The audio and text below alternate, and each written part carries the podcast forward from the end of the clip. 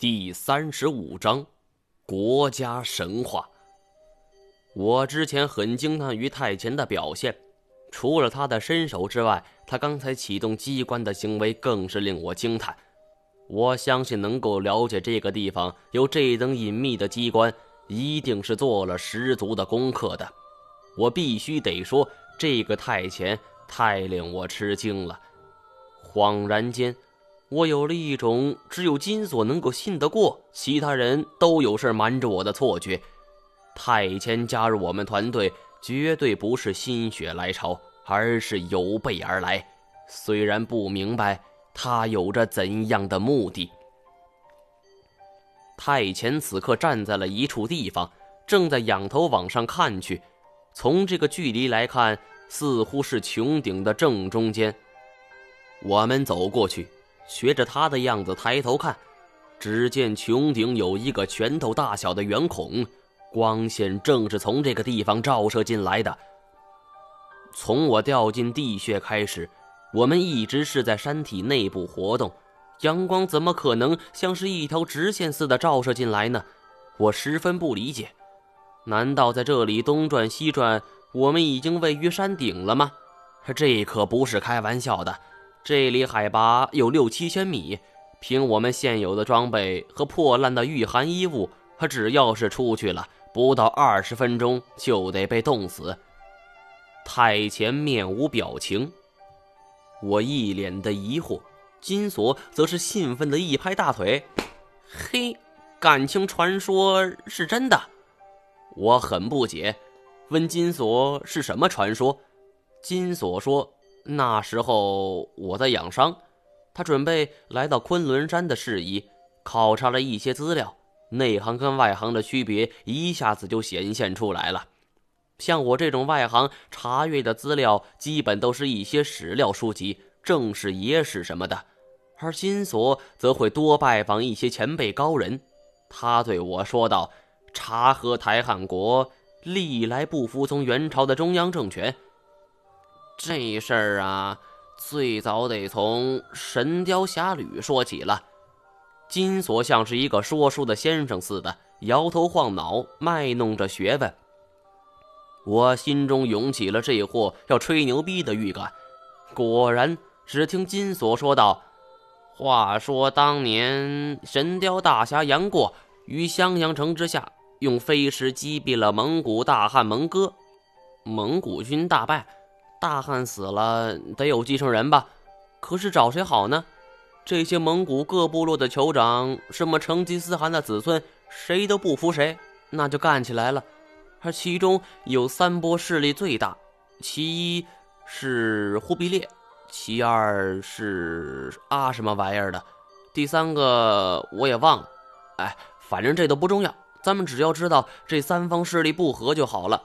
要知道。在当时，这个查什么国，那可是一块大肥肉啊！你要能得到这个国家，那就能得到这里的留洋美女，更重要的是兵员百姓，还有成吉思汗子孙的支持。于是，忽必烈就先下手为强，派出了一个亲戚来这当国王。而没想到，这个国王出门没看黄历，在半路上被那个叫什么阿什么玩意儿的人给派人杀了。而不但把人给杀了。啊，什么玩意儿？还派出一个心腹来这当国王，路上还叮嘱呢：“你要小心点当心忽必烈。当初老子将他一军，别回头让他将咱们一军。”那个被派来当国王的人很聪明，忽必烈几次要干他，他都没逮着机会，就一直等到这个啊什么玩意儿派来的国王死了，查什么公国的就推选了一位皇帝，继续管理这个国家。而忽必烈总算是逮着机会了，心说：“我总算把你给熬死了。”他连夜派自己的心腹来这里跟国王一同管理国家，路上还叮嘱呢：“你要上路之前记得看皇帝，别跟你前任似的。”忽必烈派来的人就按照皇历上的日子令行禁止，平安无事的就到达了这儿。而没想到这里的国王和百姓一点也不欢迎他，那是当然了。我当国王当的好好的，凭啥给你当啊？听说过天无二日，国无二主吗？要说这忽必烈呀，那可真是枭雄。他得知这一消息后，就授意心腹收买了查什么国的百姓和军队，最后造了反。而就这样，整个国家就落入了忽必烈的统治之下。金锁这一大段评书说的我真是昏昏欲睡。如果不是之前就了解这段历史，我肯定会被他绕晕了。而金锁却说的兴起，唾沫星子横飞。忽必烈占据了这个国家，原有成吉思汗的子孙那肯定就不干了。大家都是亲戚，为什么要给你当啊？于是这里第一任国王的后人就反对忽必烈，组织了军队进行抵抗。而从此，这个国家的百姓可就倒了霉了。今儿你打赢了。百姓刚跪了你，明儿人家又打回来，百姓还得跪一遍。而最要命的是，这个地方那民族是太复杂了，什么少数民族都有，大家信仰也不一样啊。佛教、伊斯兰教也经常爆发冲突，而最后拉拢无知的百姓，这些人就干脆恬不知耻地宣布自己是上天遴选的。你说你是仙，那我说我自己是神；你说你是神，那我就是老天爷。牛逼，一个吹的比一个大。但是这些跟这里的墓有什么关系？金锁说的这些我都清楚，都是过去为了巩固封建王权所搞的小把戏。金锁嘿嘿一笑，哼，这就是原因所在呀。毛爷，你不知道，咱们所在这座皇陵就是查什么台汉国的一位国王，不过名字太长了，我记不清。这老不死的最喜欢吹吹牛逼，穷兵黩武，还喜欢说自己是千古一帝，说什么自己是上天转世。不过随着身体一天不如一天，他也预感到了自己要嗝屁，牛皮也要吹破了。怎么办呢？干脆就宣称自己死后会进天堂。所以有传说，这个国王死的那一天，上万人的送葬队来，大家浩浩荡荡的就朝着大选山进发。而去送葬的士兵回来说，国王的棺椁是被一道耀眼的光华给吸进去的，嗖的一下，就像变戏法似的。而自从国王睡在这儿后，每天都能够看到这座山里发射出耀眼的光芒。咱们现在看到了这束光，这说明了什么？停了一下，金锁满怀期待地说：“咱们距离皇陵非常近了。”我没有说话，而是看向了太前。金锁的说法完全是他们那个圈里的口口相传，说是讹传也不为过。何况我印象中老赖曾经提及说这里葬的是八百媳妇的皇帝。不过太前的一系列行为更像是他曾经来过这里的佐证。太前只是迟疑了一会儿，转过头来说：“砸开这个洞。” 我操！说的简单，怎么砸？这里没有阳光照射进来，我们想要砸洞，必然得仰着头砸。而突然砸开的话，瞬间涌入的阳光足以对我们的视力造成伤害。尤其是我们在黑暗之中行迹了这么长时间，突如其来的光芒能够一下子就烧毁我们的视网膜。看似一项简单的工作，却充满了巨大的危险。我和金锁面面相觑，不知道该如何是好。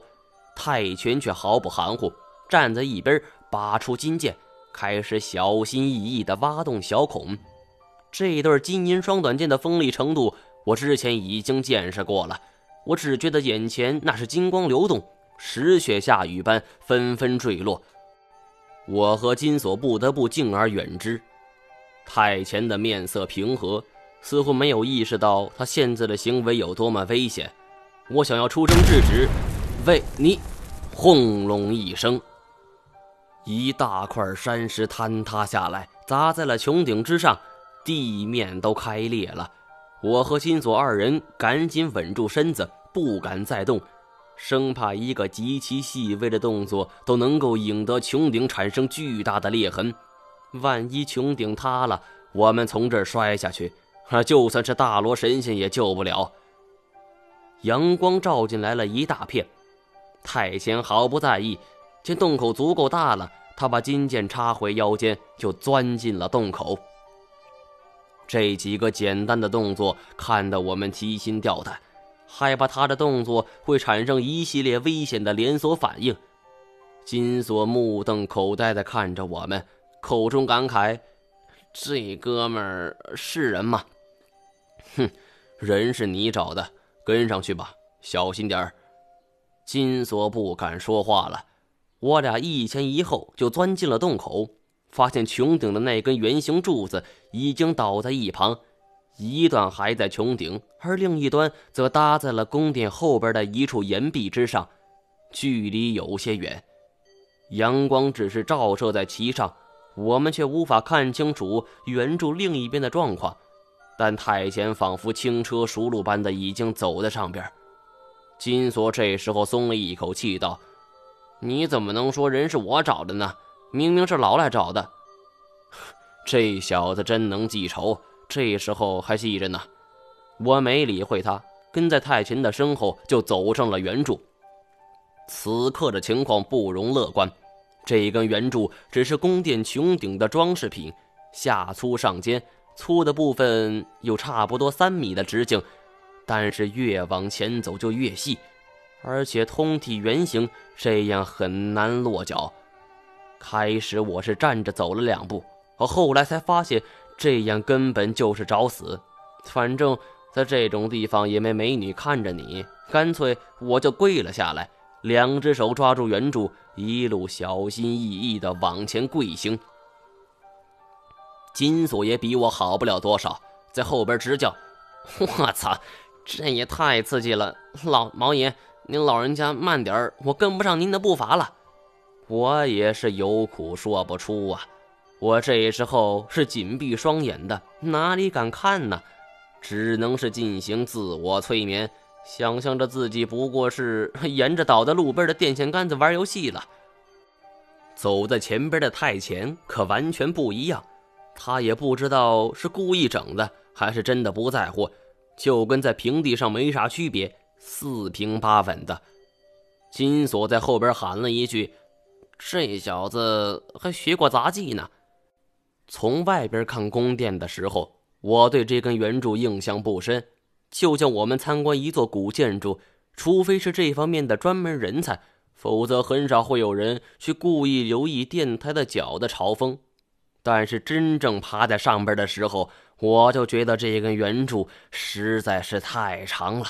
而且越来越细，我的手心都出汗了。而我正在惊心胆战呢，一根安全绳就甩到了我的前边，抓住！